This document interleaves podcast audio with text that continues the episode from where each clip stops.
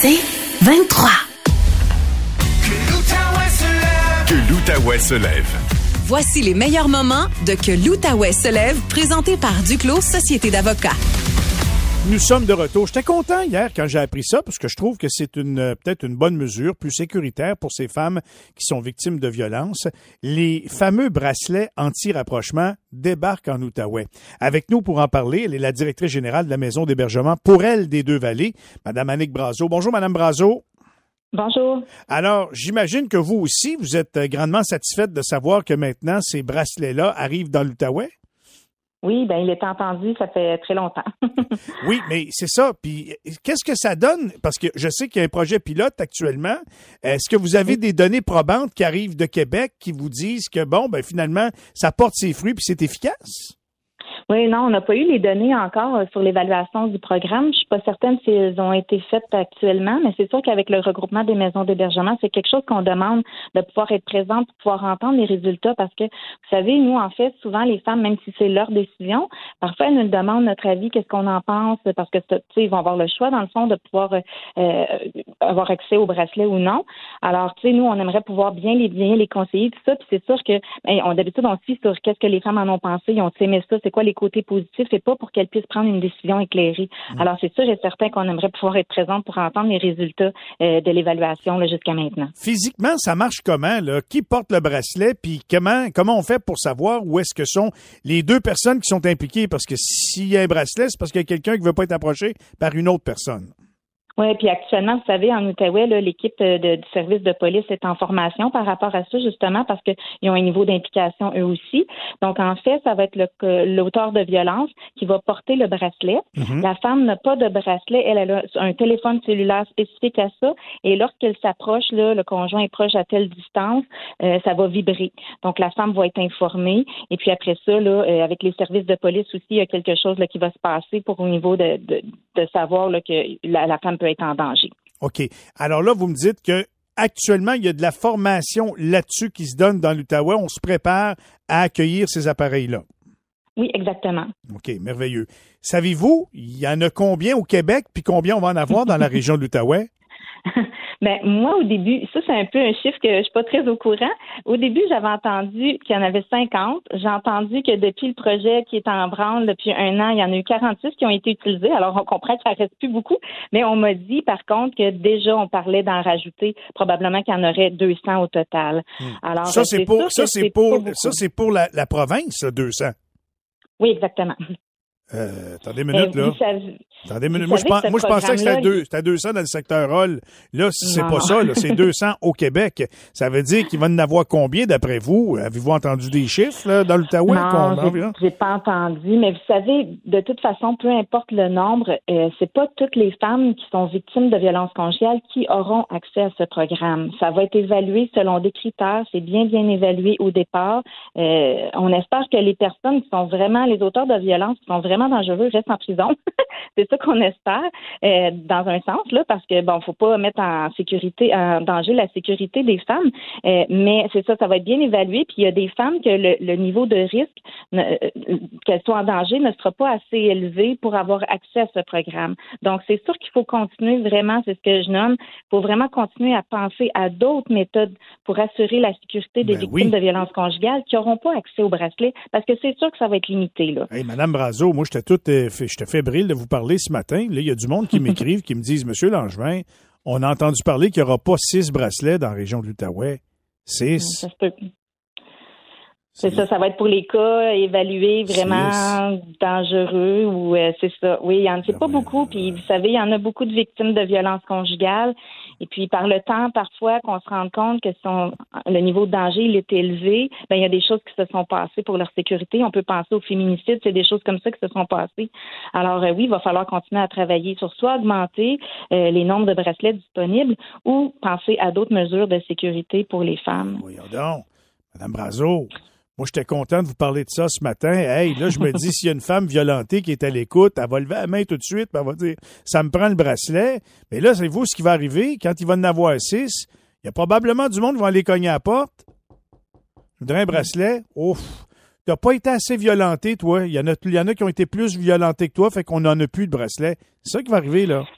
On vit un petit peu le même, le même la même situation avec le protocole ISA là, qui rapidement c'est au niveau des, des, que les femmes aient accès à des systèmes de sécurité dans leur nouvelle demeure. Oui, oui. Et puis ça, ben c'est la même chose. Vous savez, c'est les femmes doivent remplir certains critères d'admissibilité. Euh, bon, il y a des frais et tout, il y a des délais. Euh, avec les bracelets, je pense pas qu'il y aura de délai. Euh, c'est juste qu'il va y avoir encore des critères et des femmes ne vont pas être considérées admissibles au programme. C'est ce qui va arriver. vous savez, les maisons membres du regroupement, on est 47 maisons d'hébergement. L'année passée, on a hébergé 2700 femmes. Et puis, on a fait des services sans hébergement à 26 000 femmes. Ça, c'est à travers le Québec. C'est que la moitié des maisons d'hébergement parce qu'au Québec, on en a une centaine. Fait que c'est moins que la moitié même. Donc, vous comprenez que des victimes, il y en a vraiment beaucoup. fait que c'est ça. Même si on dit 200 bracelets, euh, c'est pas suffisant. Mais c'est une mesure de plus qu'on n'avait pas.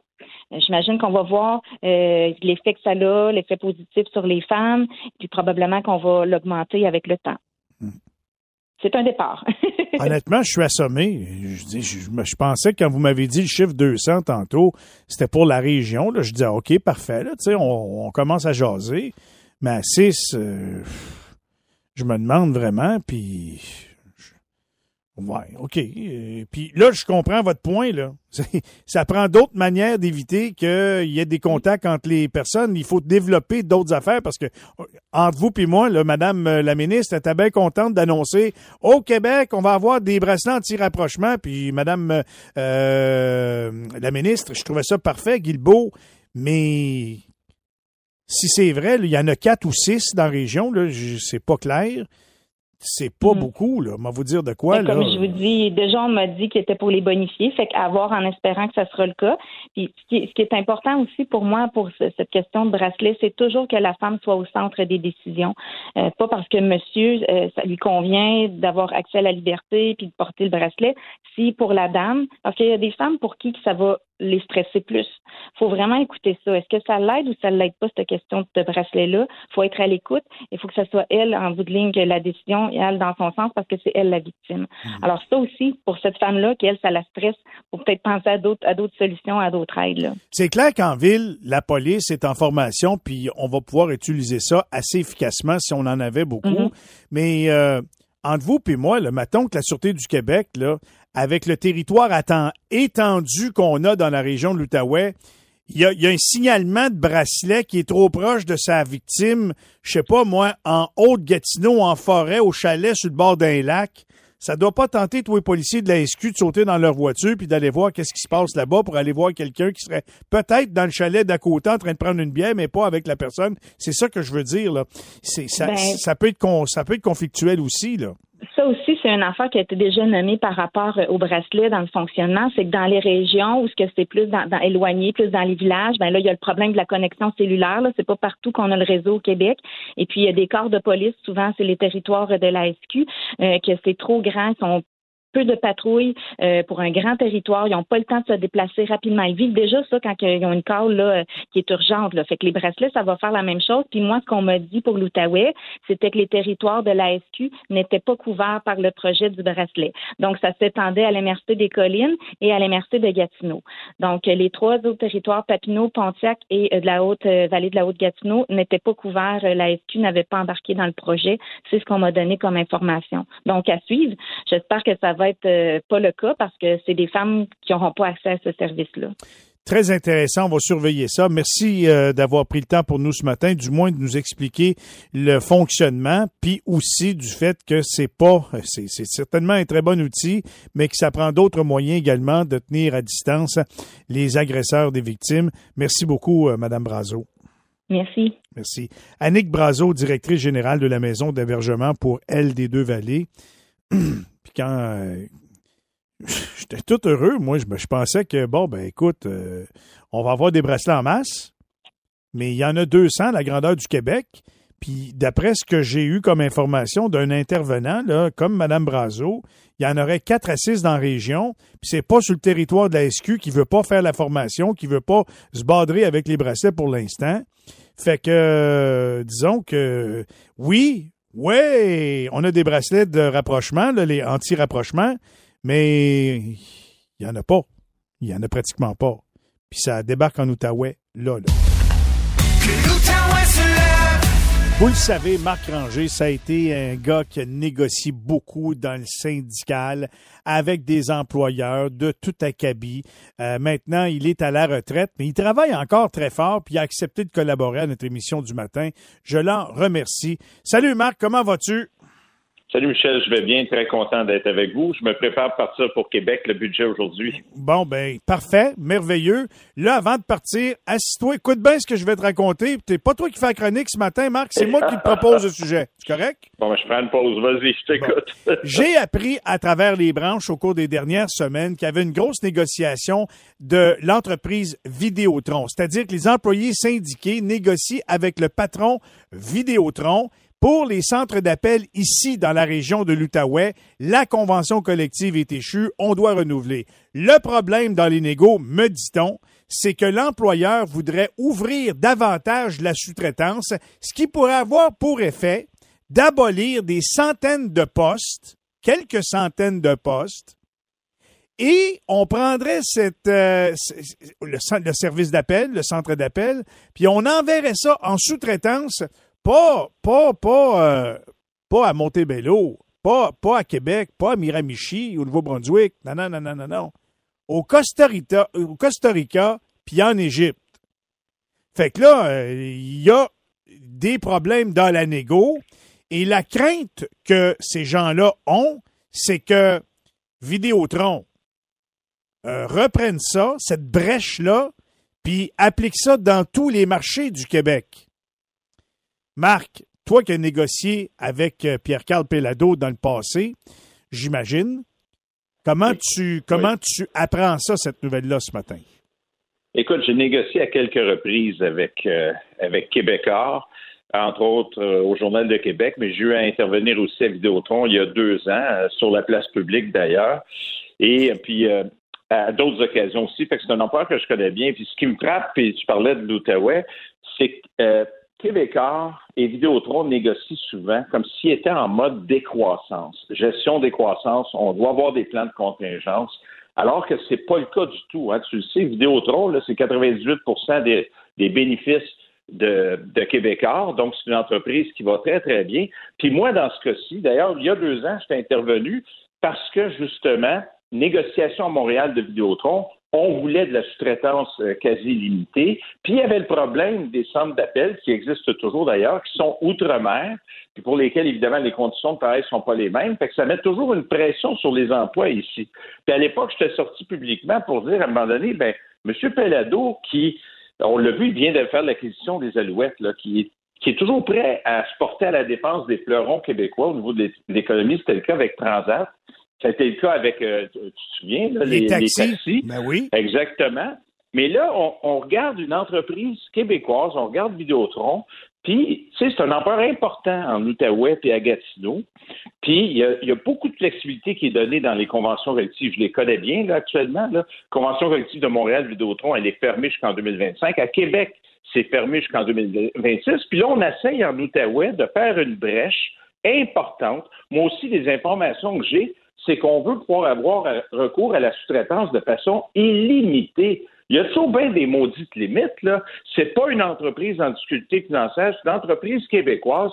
Puis on l'a vu, j'ai, regardé la revue de presse juste en janvier dernier, il y a deux mois, il y a un article qui est sorti de la presse pour venir encore dénoncer les conditions de travail d'un centre d'appel en, en Égypte, un centre d'appel avec lequel fait affaire Vidéotron, c'est Exceed en, Égypte qui traite ces gens comme de la merde en Égypte.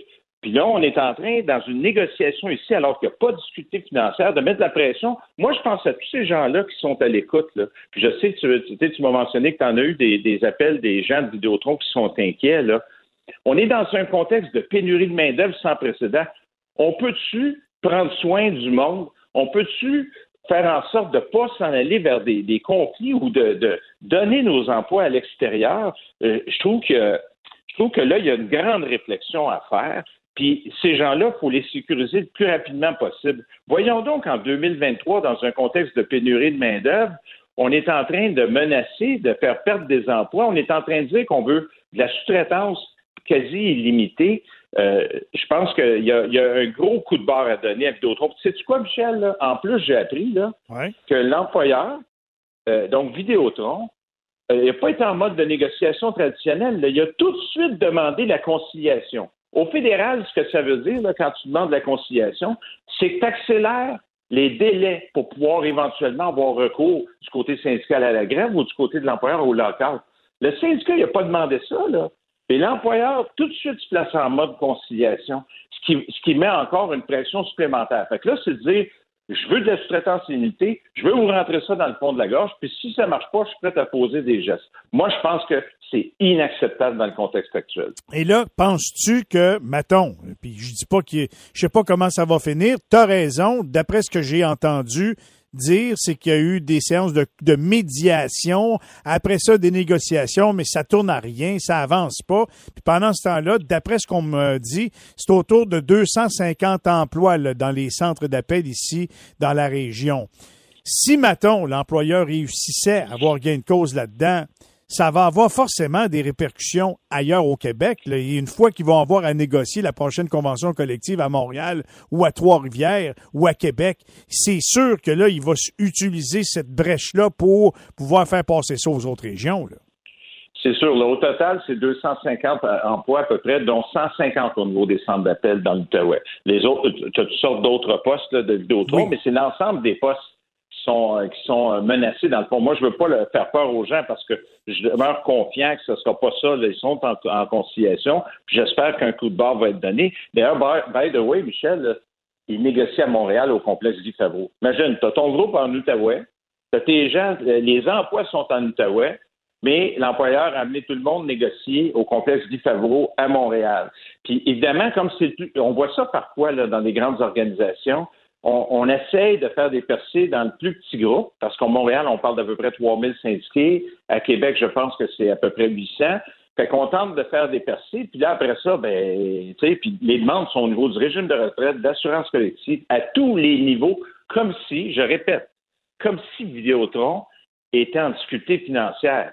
Là, je comprends là, qu'il y a une transaction par la- la- l'acquisition de Freedom Mobile qui est deux- 2,85 milliards de dollars. Là. Fait que c'est, pas rien. Vidéotron n'est pas en difficulté financière. Moi, je pense qu'il faut qu'il y ait un coup de barre qui soit donné pour rassurer le monde au plus vite que ça s'en va pas vers un, un conflit. là. Il n'y a aucune justification de ça. Bon, mais là, Marc, en 40 secondes, parce qu'il nous reste ça à peine, les autres compétiteurs à Vidéotron, exemple Bell, me rapporte-t-on, font la même chose. Ils ont de la sous-traitance à l'extérieur du pays également.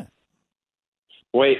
Le mode de, négociation n'est pas le même parce que tu entends moins parler sur la place publique, mais tu as raison qu'il y a plusieurs entreprises. Le Vidéotron n'est pas le seul. Bell a des centres d'affaires à l'extérieur, c'est quelque chose qui est dénoncé régulièrement aussi par les par les syndicats, parce que c'est une perte de contrôle. Puis comme je dis souvent, ces compagnies-là, elles ne payent pas d'impôts au Québec. Là. Mais pourquoi j'ai parlé plus spécifiquement, puis là, tu en as parlé, toi, de Vidéotron, c'est M. Pelado, avec raison, dépend des entreprises québécoises. Ben, euh, Hey, c'était le chef du PQ. C'était le chef du Ben- Parti québécois, Joël Vert.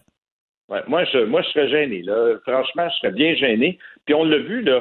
Euh, En Égypte, là, la, manchette, là, les gens qui ont voulu soulever un peu les, problèmes de rémunération se sont fait traiter de terroristes là-bas. Là, fait que, il me semble qu'on doit avoir une certaine éthique, puis être capable de, de, de protéger les jobs ici, puis de donner le signal le plus vite possible. Fait que moi, je, je comprends qu'il me reste à peu près 10 secondes, mais moi, j'invite M. Pelado euh, à, à régler, à sécuriser les emplois en Outaouais, s'il vous plaît. Ça presse, puis qu'on lâche un peu ce mode de négociation-là qui est d'une autre époque. Message clair, Marc. Passe une bonne semaine. On se retrouve mardi prochain. Salut, Michel. Bye bye. Marc Ranger, notre spécialiste en relations de travail. L'Outaouais se lève. Que l'Outaouais se lève. Que l'Outaouais se lève. Voici les meilleurs moments de Que l'Outaouais se lève, présenté par Duclos Société d'avocats. On s'obstine, on se chicane, on se comprend pas, on se demande, on paye. Ça nous coûte très cher attendre l'arrivée d'un nouveau quartier général. En fait, l'absence de décision va nous coûter très cher au bout du compte, mais ça fait partie euh, du, du lot euh, du jeu politique. On a besoin d'un nouveau quartier général où le placer. Euh, on n'est certainement pas la seule ville au Québec qui a eu à faire ça au cours des dernières années. Et euh, j'ai lu un article il y a quelques mois qui parlait de Longueuil. Et Longueuil a aussi, semble-t-il, vécu quelque chose de semblable. Je me suis dit, on va aller chercher un avis extérieur. Quelqu'un de l'extérieur de Gatineau qui va pouvoir nous parler euh, de cette expérience de, de mettre un quartier général de police au centre de la ville parmi les personnes itinérantes. Avec nous, il est en poste depuis quelques semaines maintenant, nouveau directeur du service de police de l'agglomération de Longueuil, M. Patrick Bélanger. Bonjour, M. Bélanger. Bonjour, M. Langevin. Merci d'être là ce matin. Merci vraiment. Euh, vous êtes très Bien. gentil d'accepter. Euh, vous, là, euh, vous êtes en poste depuis quelques semaines, mais étiez-vous pas loin du service de police de Longueuil à ce moment-là, à l'époque, quand on a eu besoin d'un nouveau quartier général? Non, pas du tout. En fait, moi, je suis arrivé au service de police de Longueuil, euh, de l'agglomération de Longueuil, en fait, le 4 novembre 2022. Donc, ça fait déjà quelques mois. Mais à titre de directeur, c'est depuis le 16 février dernier. OK. Euh, Dites-moi, dans quel contexte on a placé, on avait, ça fait quoi, dix ans que vous avez un nouveau quartier général, puis que vous avez décidé de le mettre au centre-ville, si je peux appeler ça de même, de Longueuil? Mais en fait, là, la construction de ce poste-là date de beaucoup plus que dix ans. Il y a une dizaine d'années, c'est plutôt euh, la conversion en quartier général qui a été fait suite à la- l'annexion ou plutôt la desserte de cinq villes de la Montérégie, en fait, sur la rive sud de, de Montréal. Euh, le poste était existant, c'était auparavant le service de police de Longueuil. Donc, en 2002, lorsqu'il y a eu les, les- les fusions municipales qu'on se souvient, il y a eu la création du service de police de l'agglomération Longueuil et effectivement, le poste de Longueuil est devenu le quartier général pour l'agglomération. Bon, parlez-moi de l'environnement. Où est-ce que c'est situé? Moi, j'ai habité à Brossard, je connais un peu, mais pour le commun des mortels dans l'Outaouais, là, euh, on est où exactement? C'est quoi les- le, le voisinage? Ben, en fait, euh, c'est localisé en milieu très urbanisé, je dirais, autant commercial que résidentiel. Euh, à proximité, on retrouve de tout, de tous les services. En fait, Longueuil n'a pas nécessairement de centre-ville comme on connaît euh, les, les- les grandes villes urbaines. C'est un milieu quand même assez étendu en termes de centre-ville.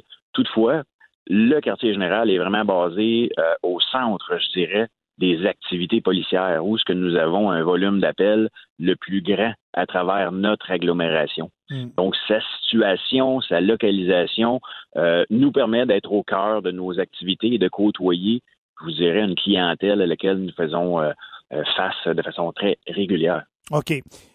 Vous parlez, entre autres, d'itinérants. Il y en a, puis il y en a autant, sinon plus qu'à Gatineau, chez vous, à Longueuil. là. Ben, euh, à l'instar de plusieurs villes urbaines, hein, en 2023, oui, nous faisons face à cette réalité. Euh, encore une fois, la localisation de notre quartier général nous permet d'être à proximité de plusieurs organismes communautaires, des organismes d'aide et en soutien tant à notre mission policière que euh, au milieu psychosocial, je dirais. Donc, pour nous, notre localisation en ce moment, je vous dirais qu'elle est fortement satisfaisante pour notre rôle et notre mission. Expliquez-moi, parce que nous autres, ici, on a toute une crainte, puis c'est peut-être justifié, là. On veut pas que la police soit proche ou trop proche des itinérants, parce qu'on a peur que la police harcèle les itinérants, les arrête pour rien, les inonde de contraventions, puis que ça revire à la foire, cette affaire-là. Vous, comment ça, comment ça se passe concrètement au quotidien? Ben, eh, regardez, je, je répondrai à votre question en expliquant un petit peu la philosophie de concertation que nous avons implantée depuis les plus de 18 mois ici à l'agglomération de Longueuil. Euh, Notre modèle de concertation a plusieurs facettes, dont un qui s'appelle réseau. C'est le réseau d'entraide et de solidarité organisationnelle. En fait, c'est un partenariat qu'on a avec euh, multiples organismes qui viennent en aide à la mission policière et qui nous aident à intervenir, à connaître, à se rapprocher de tous les gens qui ont des problèmes euh, psychosociaux, les gens avec euh, euh, des aspects de vulnérabilité, l'itinérance, évidemment, la toxicomanie. Donc, pour nous, notre modèle de police de concertation nous amène à nous rapprocher, à cohabiter davantage avec ce type de communauté-là. Ce qui fait en sorte qu'on a plus d'une vingtaine de policiers qui ne font que ça, qui sont actuellement, euh, ce ne sont pas des patrouilleurs proprement dit, mais plutôt des intervenants Il fonctionne à pied dans les quartiers les plus touchés par ces situations de vulnérabilité-là, de toxicomanie, d'itinérance, euh, de problèmes euh, de santé mentale. Donc, nous, notre modèle, c'est de se rapprocher. Cette cohabitation-là vient vraiment faciliter la cohabitation, la connaissance du phénomène, d'avoir une plus grande familiarité entre nous tous pour, évidemment, tenter de circonscrire tout ce qui nous amenait à avoir des appels au 911 pour interagir auprès de cette clientèle-là. Dans le fond, c'est comme si vous étiez avant-gardiste d'avoir pensé que non, on va se rapprocher de cette clientèle-là où nous intervenons régulièrement, puis on va changer notre modèle d'affaires de la façon qu'on va on va intervenir parce que vous gérez votre poste de police un peu comme une petite entreprise.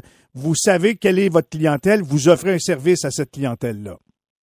Ben tout à fait. Ce rapprochement de ce type de clientèle-là ben, vient faciliter communication, une connaissance de part et d'autre, d'éviter qu'il y ait une crainte. On ne souhaite pas que nos policiers soient craints par les itinérants et vice-versa. Donc, cette cohabitation-là, ce rapprochement, ben, nous facilite dans nos interventions, Puis- dans euh, notre façon d'approcher ce type de clientèle. Puis aujourd'hui, diriez-vous que c'est une bonne décision, que ça va bien, puis que c'était la chose à faire, ou si vous auriez pu faire mieux peut-être ailleurs, considérant tous les éléments? Ben, vous savez, notre programme de police de concertation réseau a à peine 18 mois. On est toujours au laboratoire, euh, mais pour le moment, encore, je disais, euh, on doit rendre compte au ministère la Sécurité publique euh, euh, deux fois par année? Je prenais connaissance de notre dernier bilan. C'est très avantageux. La proximité, il y a des barrières à faire tomber, évidemment. C'est un travail qui se fait pas en une semaine, mais ce rapprochement-là est, je crois, un incontournable en 2023. Bon. Là, je vous parle de Gatineau. Je ne sais pas si vous êtes familier avec notre région et avec notre ville, Monsieur Bélanger. Écoutez, pas nécessaire. Je connais Gatineau, évidemment, mais probablement pas dans le détail euh, pour euh, juger ou euh, avoir une opinion favorable ou non à quoi que ce soit. Bon, je vous mets dans le contexte. Nous autres, on est à peu près comme Longueuil. Il y a souvent eu des rapprochements avec Longueuil et Gatineau, d'ailleurs. Euh, euh, on hésite à le mettre au centre-ville. Il y a des gens qui s'y opposent. Puis la proposition de notre conseil municipal, c'était d'aller le mettre pas mal plus loin au nord, là où il n'y a pas d'itinérants, où il n'y a pas trop de problématiques avec une certaine clientèle. Vous, là, la première cloche qui vous sonne en tête quand vous entendez ça, c'est quoi votre réflexion quand vous pensez, quand vous, entendez ça? Ben, moi, je vais vous répondre comme étant un artisan de la sécurité publique. Évidemment, je m'éloigne de l'aspect politique. Mais en termes de sécurité publique, le fait de placer un bureau de police, que ce soit un quartier général ou un poste de police régulier, au centre, au cœur des activités policières, en tant que policier, on y voit là une valeur ajoutée. Première chose, c'est les délais d'intervention. C'est une plus grande visibilité dans les quartiers qui sont plus chauds, plus sensibles, ce qui amène en sorte que, on le souhaite toujours, d'apaiser la criminalité, euh, le, désordre, ainsi de suite. Donc, d'être dans nos quartiers chauds, qui sont souvent les centres-villes. Pour nous, on y voit une valeur ajoutée en termes de police. Puis le fait d'être à l'extérieur, c'est moins efficace, évidemment, parce que vous allez toujours être obligé de vous y rendre quand même. Il y aura des interventions nécessaires. Il va y avoir des interventions nécessaires. Ça va nécessiter souvent des déplacements un peu plus longs. On peut parler évidemment de congestion euh, routière lorsqu'on parle des heures de pointe. Il va apporter des délais plus longs d'intervention. Donc, il y a plusieurs critères qui font en sorte que ce n'est pas optimal de ne pas être dans le cœur euh, de notre mission policière. L'autre élément, on veut faire une consultation publique parce que tout le monde a son opinion, puis tout le monde semble connaître ça, les quartiers généraux de police à Gatineau, soudainement. Tout le monde a un avis sur comment ça devrait marcher. Vous qui êtes un chef de police, un gestionnaire de police, vous voyez ça comment, une consultation publique? Ben, écoutez, euh, comme directeur de police, c'est sûr que j'aurais une certaine euh, crainte. Ben, encore une fois, c'est un exercice qui se veut démocratique. Ce que je souhaiterais au final, c'est que les besoins du service de police soient quand même pris en compte. Vous savez, euh, chaque, chaque réalité ou chaque service de police a un territoire qui est différent, une, un euh, une réalité qui est différente, mais qui au final se recoupe tous en tant que gestionnaire de police, qu'on souhaiterait tous avoir, puis bien des fois, malheureusement, c'est pas réaliste, mais d'avoir tous nos effectifs sous un même toit. qui nous permettrait une beaucoup meilleure collaboration, communication, échange d'informations, euh, une plus grande proximité entre chacun de nos intervenants. Je parle enquête, territoire, donc gendarmerie, euh, d'avoir sous un même toit euh, et nos cellules de détention, et nos salles d'interrogatoire, et nos intervenants sociaux communautaires. D'avoir tout ça sous un même toit serait vraiment un monde idéal pour euh, un corps de police. Toutefois, nos territoires, la grandeur, ne nous permet pas nécessairement d'avoir ça. Ça pourrait amener parfois des délais d'intervention un peu trop longs.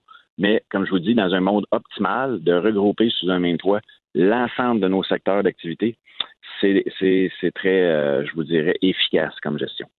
Vous, vous avez remplacé M. Daguerre, qui est rendu chef de police de Montréal, je comprends bien? Oui, exact. Puis vous avez signé un contrat en bonne uniforme euh, il n'y a pas longtemps, depuis quelques semaines seulement?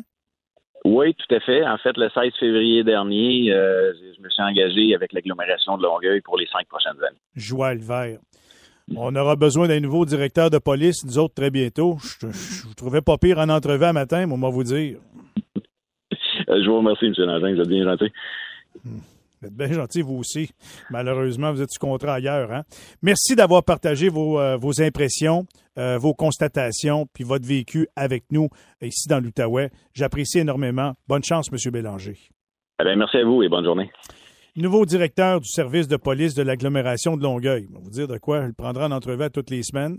Euh, lui dit que c'est pas un problème, les itinérants. Eux autres, ils l'ont vécu et au contraire, ils ont modifié leur approche puis ils interviennent sur le terrain auprès d'eux. Ils ont même fait une patrouille spéciale, genre des policiers à pied pour négocier avec cette clientèle-là.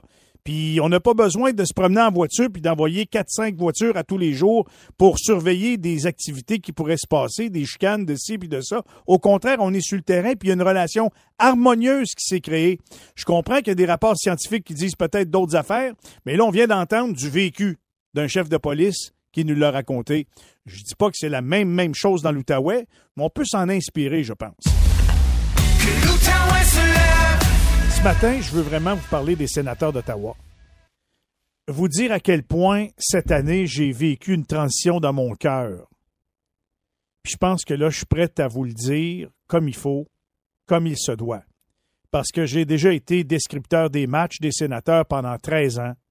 Parce que j'ai appris euh, mon hockey avec cette organisation professionnelle j'ai rencontré des gens extraordinaires. Pas tous des gens que vous aimiez ou que j'aimais, mais qui m'ont tous et chacun permis de cheminer dans le milieu dans lequel j'étais. J'ai euh, vécu des expériences euh, inoubliables. J'ai eu du fun, j'ai eu beaucoup de fun. 13 ans à suivre les péripéties d'un groupe de joueurs qui étaient des fois bons, des fois moins bons, dans un marché qui était aussi très incertain. Souvenez-vous, les sénateurs au début, là, euh, c'était pas, euh, la manne. C'était pas euh, la franchise la plus prisée, mais vraiment pas de la Ligue nationale. Tellement qu'il y a eu des rumeurs, il y a eu des faillites, il y a des joueurs un soir qui n'ont pas eu leur paye. Hein? On avait été obligé de mettre en tutelle l'organisation, la franchise. Pour vous dire une affaire, il euh, n'y a pas grand-chose qui sortait les entrevues ces soirs-là. C'était pas drôle de savoir ça. Il y avait beaucoup d'inquiétudes. Puis, un peu comme à Québec, il y a toujours la crainte de perdre ton équipe, de perdre pour le marché euh, une organisation professionnelle comme celle des sénateurs d'Ottawa. Puis au fil du temps, ben, bon an, mal an, euh, on avait un papier club, on y allait. Puis là, il y a eu une diminution du rendement. On a compris que le marché d'Ottawa était, précaire parce que quand l'équipe n'est pas dans les meilleures équipes de la Ligue, le monde ne se présentait pas à Ottawa. Souvenez-vous du vivant de M. Melnick, les menaces qu'il avait même faites aux partisans pour attirer du monde à l'aréna. Moi, ça me faisait dire aïe aïe, on va perdre notre club quand le propriétaire est en train de tirer à boulet rouge ses partisans de l'équipe qui ne se présentent pas, ça regarde très, très mal. Puis j'avais, j'avais une petite gêne à m'afficher publiquement, de vous parler de mon petit cœur. qui était toujours du côté des sénateurs. Parce que j'ai travaillé dans un grand marché comme celui de Montréal, que j'apprécie beaucoup. Euh, les partisans sont extraordinaires. Eux autres, ils n'ont pas deux couleurs, ils n'ont juste une. En fait, ils n'ont trois, bleu, blanc, rouge. Puis quand tu sors de là, de Montréal, tu te dis, aïe aïe, j'étais dans la jungle du hockey. Une journée, le Canadien, c'est la Sainte Flanelle. Le lendemain, c'est la risée de la Ligue nationale. C'est le club que tout le monde déteste le plus. C'est ça, Montréal. Ottawa, je trouve que c'est beau. Ottawa, je trouve que c'est une organisation de jeunes, dynamiques, qui a beaucoup d'avenir. Puis, pour une fois, je vais le dire, je suis content que Gary Bettman soit encore président de la Ligue, commissaire de la Ligue plutôt, parce que lui, il a statué que les clubs de dans ses franchises, dans sa Ligue nationale, ça va prendre tout pour les bouger. Ça aurait été trop facile de dire aux sénateurs Bon, ben, qu'un, ça marche pas, Melnick, je l'aime pas, on change ça de place. Au contraire. Puis regardez ce qui s'en vient pour les sénateurs puis pour notre région. Je trouve ça fabuleux. Honnêtement, un nouveau propriétaire, ça va.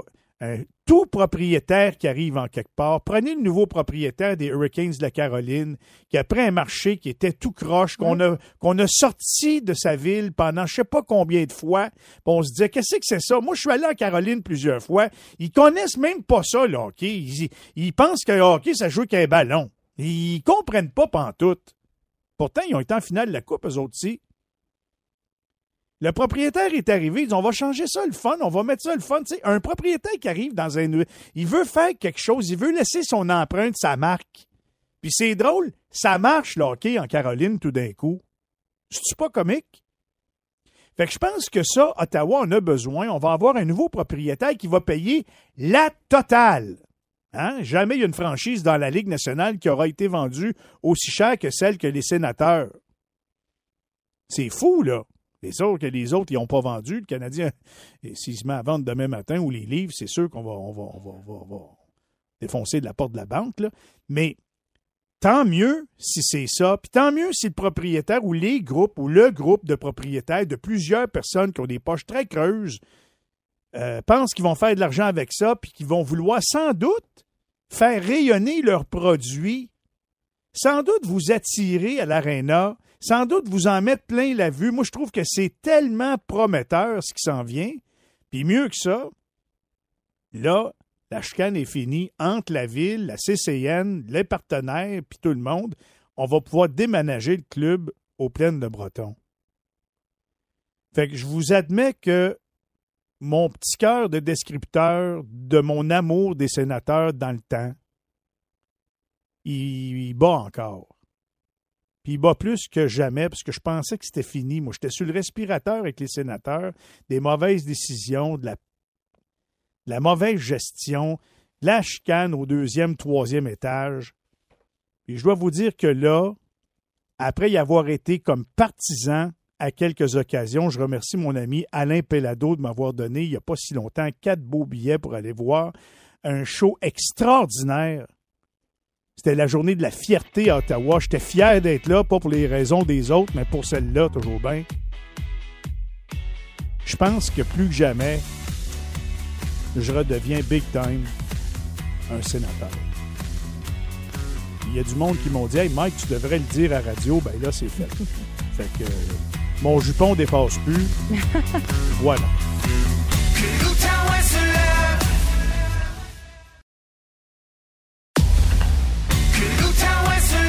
Que l'Outaouais se lève.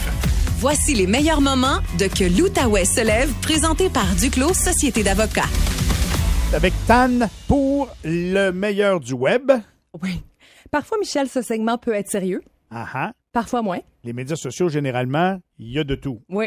Ouais. Ça va être un, un peu moins sérieux ce matin. Ah, ben, oui. ça dépend comment tu le vois. Ça OK. dépend comment tu le vois. Je peux pas croire que je vais aller là, mais Michel, quand j'ai lu ça hier, je me suis dit que tu aimerais cette histoire. Essaye-moi donc. qui fait pas mal réagir sur le web.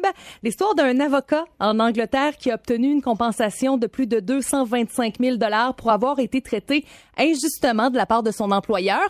Jusque-là, Ça va. Ça va. C'est- 225 000, il y avait quand même un pas pire salaire pour avoir, euh, tu sais, pour ça. là. Ouais, ouais, ouais. Mais euh, l'histoire est devenue virale pour une, euh, une autre raison. Parce que la raison pourquoi il a été euh, traité injustement, c'est parce qu'il avait un problème de gaz, De gaz, de flatulence. de flatulence. Ouais, ouais, ouais, ouais, mais c'est pas de sa faute, Michel. C'est pas de sa faute. Il Ah. prenait une médication qui lui donnait Des ce problème-là. oui. On parle de médicaments importants, le médicament pour le cœur, parce qu'il devait prendre euh, ça après avoir souffert d'une crise cardiaque. Alors, problème assez sérieux, Oui, oui, on ben s'entend. oui, certain. Par contre, à cause de la, la, Cela le fait péter? la grandeur du bureau Ah. et de la répétition des flatulences, ses collègues sont intervenus en lui demandant d'arrêter. Et euh, selon le Télégraphe, qui est un média britannique, parce que bien sûr ça fait euh, les médias, le procureur de la couronne a estimé que cette demande était embarrassante et que ça violait la dignité de l'homme. Euh, et finalement, le tribunal a tranché en disant qu'il s'agissait d'une requête raisonnable de la part de ses collègues qui n'avaient pas à Oui. endurer ça parce que c'est un, c'est petit bureau. Oui, oui, c'est un petit. Oui. Tu comprends? Oui, C'est un, oui. c'est un petit bureau. Mais euh, que euh, il s'agissait pas de discrimination, mais par contre, on aurait dû euh, l'accommoder. Ah, En lui euh, permettant de travailler à la maison, premièrement, Ben oui. euh, ou de quitter plus tôt s'il y avait vraiment des problèmes. Euh, Puis d'arrêter, d'arrêter de le faire chier. oui, exactement. Et euh, finalement, au final, on a dit c'est correct, mais versez-lui 225 000 Ben, voyons donc. Un petit peu plus que Ben, moi, je 225 me mets 000 à péter live, là. là. Alors, euh, l'histoire fait réagir. Je lisais les commentaires sur les Aïe, médias sociaux par rapport à l'histoire. Puis, ben, euh, voyons donc. ouais, il y a beaucoup de gens qui disent que ben il pourrait avoir des compensations pour plusieurs choses hein, euh, au travail. Fait que là, moi, je me suis dit bon, mais pourquoi je pourrais être compensée Il y en a moi? une gang qui sont riches puis qui sont, ils savent pas, hein? Euh, mais voilà, alors sachez que si vous vivez, vous vivez ça dans votre entourage, au travail ou quoi que ce soit, ben ça peut être causé par, pour, par Nous autres, un on travaille dans un endroit généralement assez restreint. Oui, exactement. On pourrait pas vivre ça ici, et Michel. assez, mettons, isolé hermétiquement hein, pour le son. Oh, aïe, aïe, aïe, aïe. Ouf. D'ailleurs, je le précise pour le besoin de nos auditeurs, il y a une loi non écrite dans les studios de radio, on ne flatule pas. non, non, mais c'est vrai. OK. C'est, c'est, c'est, tu peux pas faire ça. Ouais, mais ben je sais pas là, mais moi j'ai pas joué, tu sais, dans les milieux de travail où j'ai. Mais je pense pas que je vais aller là. As-tu mais déjà flatulé en studio? non, toi? ben non, En tout mais cas, euh, pas à ma connaissance. non, mais euh, ni dans mes autres milieux de travail, tu Ah, comprends? ouais, ça, je, hein, je sais pas, là. Mais, Ouais. mais ici, avise-toi pas de commencer ça parce que tu vas voir que ça va mal finir. Non, c'est. Ne t'inquiète pas. j'y tiens mordicus parce que si je me mets à jouer à ça, vous allez. Non, non, non, non, non. 7h57, merci de nous l'avoir dit. Quand même, 225 000 piastres parce Hey. qu'il a embêté le monde avec ses pets. Puis c'est finalement lui qui sort gagnant. Hey! Winner sur toute la, toute la ligne. Ouf! Que l'Outaouais se lève avec Michel Langevin. En semaine, 5h30 au 1047 Outaouais. C'est 23.